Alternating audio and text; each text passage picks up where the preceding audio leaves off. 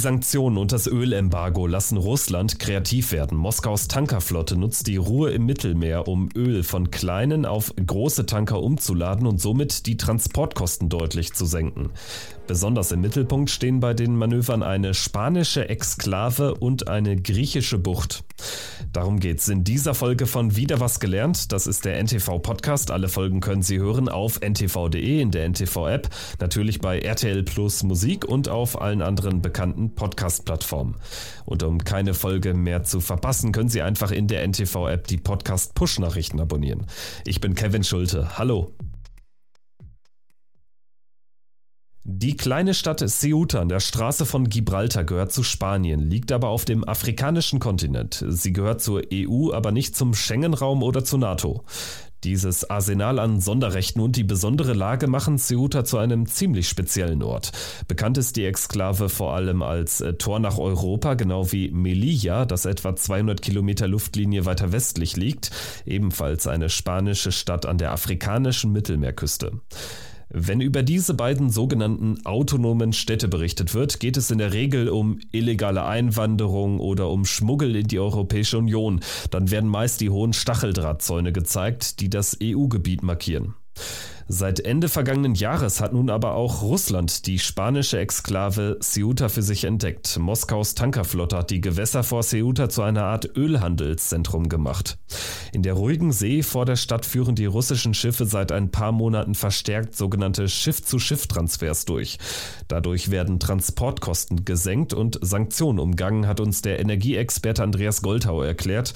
Er ist Professor für Public Policy an der Universität Erfurt. Die Russen haben mehrere Sachen versucht. Äh, das erste ist, äh, sie pumpen schlicht Öl von einem russischen Tanker auf einen internationalen Tanker, das sogenannte STS, also Ship-to-Ship-Verfahren. Das machen vor allem deshalb, weil die Russen kleinere Schiffe oder kleinere Tanker haben als die, die jetzt die wirklich sehr weiten Transportwege machen können nach Südostasien, dort, wo es hin soll.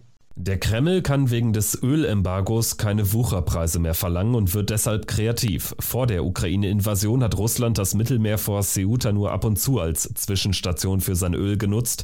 Damals wurden die Lieferungen mit kleinen Tankern noch direkt an europäische Raffinerien verschifft. Das hat die Europäische Union aber im vergangenen Dezember verboten. Um den Gewinn aus dem Ölgeschäft trotzdem so hoch wie möglich zu halten, versucht Russland seitdem Transportkosten zu sparen, wo es nur geht.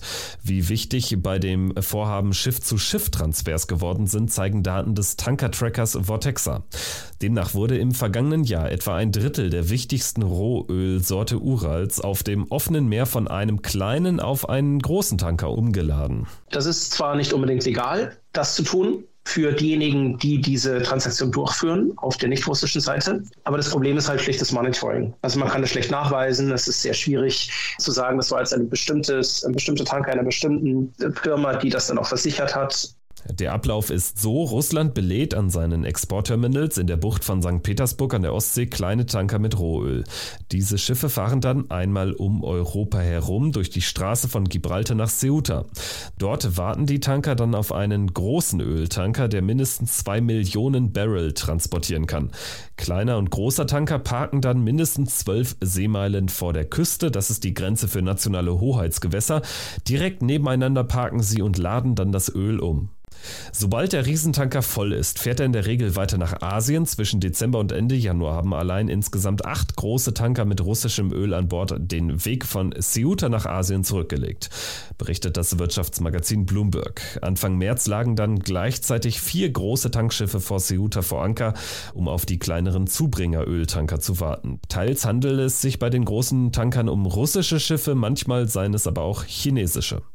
Alle diese Öltanker haben gemeinsam, dass sie schon bessere Zeiten erlebt haben. Der älteste vor Ceuta war 26 Jahre alt. In diesem Alter sind die meisten Öltanker schon längst in Rente. Russland hat sie notgedrungen sozusagen wachgeküsst und eine geheime Schattenflotte zusammengestellt mit über 100 Tankern aus der ganzen Welt. Es gibt natürlich ganz prinzipiell, wie in vielen anderen Sektoren auch, Händler, die mit, mit Tankern Transaktionen betreiben und je nachdem, wie gut so ein Tanker in Schuss ist, hat halt einen bestimmten Preis und je älter sie sind und schlechter in Schuss, vor allem je kleiner sie sind, desto weniger ist ihr Preis. Und das ist ein Business, das nicht immer ganz durchschaubar ist. Es gibt bestimmte Länder bzw. Unternehmer in Ländern, die sich darauf spezialisiert haben. Griechenland zum Beispiel ist ein, ist ein Ort, wo eine große Tankerflotte existiert, eine große Händlerdichte äh, herrscht. Und es ist jetzt nicht unbedingt so, dass russische oder andere äh, Akteure dann unbedingt die kaufen. Aber gerade aus Griechenland, es gibt eine Vielzahl von Händlern an Orten, auch weit außerhalb der Europäischen Union, die durchaus in der Lage sind, einige Objekte zur Verfügung zu stellen. Wo genau die dann herkommen, das ist schwierig zu sagen. Es ist ja genau die Idee, dass man das nicht tracken kann. Und wenn man eine Schattenflotte zusammenkauft, dann sagt man nicht unbedingt, wo sie her ist. Mit der Hilfe von Schattenflotten Sanktionen umgehen, das ist kein neues Modell. Russland habe das zum Beispiel vom Iran oder Venezuela gelernt, sagt Experte Andreas Goldhau. Für Russland lohnt sich der Schiffstransfer aus mehreren Gründen. Die Fahrt von den russischen Häfen in der Ostsee nach Ceuta dauert nur zehn Tage. Würden die kleinen Tankschiffe von den Ostseehäfen aber direkt nach China fahren, wären sie 40 Tage unterwegs. Es rechnet sich also, kleine Tanker in die Gewässer vor der spanischen Exklave zu schicken und das Öl dann auf alte, aber viel viel größere Schiffe zu verladen. Außerdem ist der Transport mit den großen Tankern billiger. Die Strategie der Russen ist auch legal, weil die Tanker ihre Manöver mindestens zwölf Seemeilen vor der Küste von Ceuta machen. Die nationalen Behörden können deshalb nichts dagegen unternehmen. Andreas Goldhau ist aber ohnehin klar, dass es keine Sanktionen ohne Schlupflöcher gibt. Sanktionsregime sind nie hundertprozentig. Sie sind nie in der Lage, 100 Prozent dessen zu erreichen, was sie vorsehen.